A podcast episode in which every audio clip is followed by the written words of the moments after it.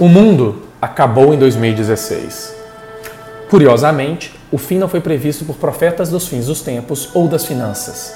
Na Wikipédia, 2016 tornou-se um estrondoso vazio entre a lua de sangue de 2015 e a chegada de Nibiru em 2017.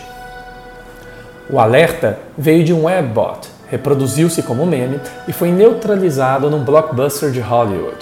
Em 2012, Half Past Human um bot inicialmente criado para prever o movimento de ações no mercado financeiro, estranhamente previu o fim dos tempos para dezembro deste mesmo ano. O fim viria pela inversão dos polos magnéticos da Terra.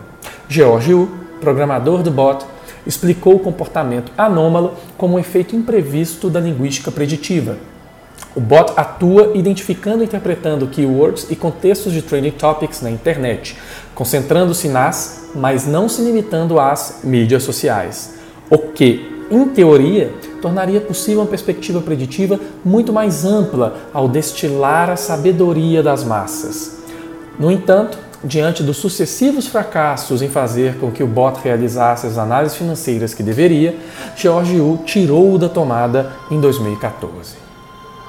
Em 2015, Half Past Human Y ressurge como uma fábrica de memes preditivos na web.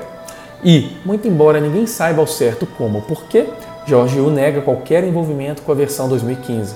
O fato é que Half Past Human Y se tornou melhor. Em 2016, previu o impeachment no Brasil, Trump e, novamente, o fim dos tempos.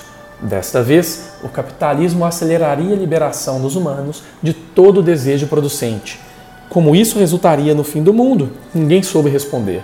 A previsão, no entanto, ressoou em circuitos do submundo acadêmico em departamentos das humanidades.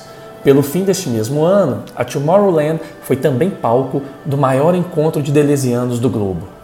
Em 2017, Half Past Human Y previu o Brexit, a reeleição de Merkel na Alemanha e a vitória do Real Madrid sobre o Grêmio no Mundial de Clubes. Em 2018, previu para 2019 o comunismo de luxo totalmente automatizado, Fully Automated Luxury Communism. Esta foi a sua última previsão.